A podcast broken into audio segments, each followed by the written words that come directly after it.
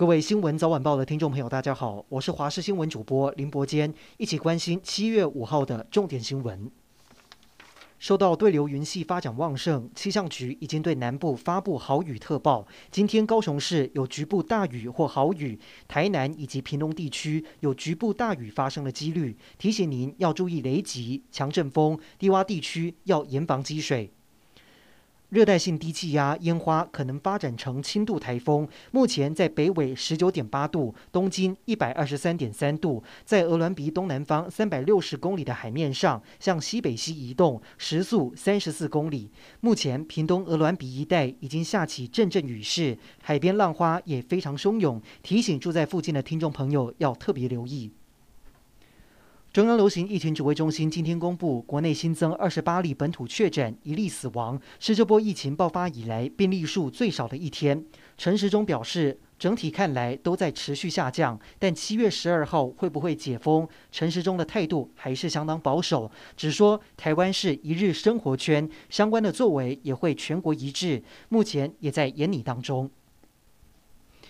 台北市中正区靠正南机场夜市的国宅有潜藏不明感染源。台北市长柯文哲表示，从五月十八号到七月一号，六栋七百多户中，一共有十六人确诊。出现警讯的是，上周一下子新增了三例，因为没有明确的感染源，因此市府将启动快筛。明天上午将会用公车在国宅住户到联一和平院区筛检。但是有议员跟里长表示，早在五月中旬就有确诊，已经多次跟健康中心沟通，希望能做普筛。认为若反应时就正视问题，就不会演变成现在这样。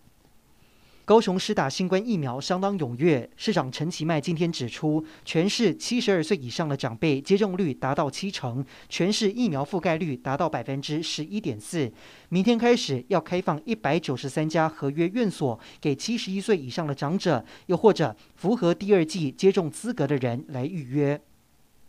随着三级警戒延长，加上连日来天气不稳定，民众减少外出，也让捐血的人变少，导致高雄出现有史以来最严重的血荒。上周最严峻时，甚至不到三天的库存量。市府甚至发出紧急通知，拜托市民多捐血。医疗院所目前只能够提高输血的条件，但是捐血中心出估还缺三四千袋的血液，每一种血型都很缺。如果缺血情形没有改善，三天内恐怕会 变成没有血可以救人。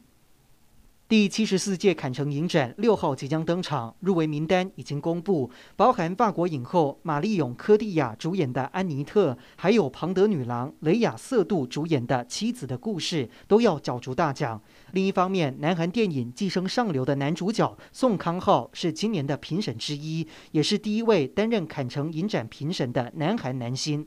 而台湾的作品也进军坎城，由柯震东跟林哲熹等人主演的《寻找》入围了一种注目单元。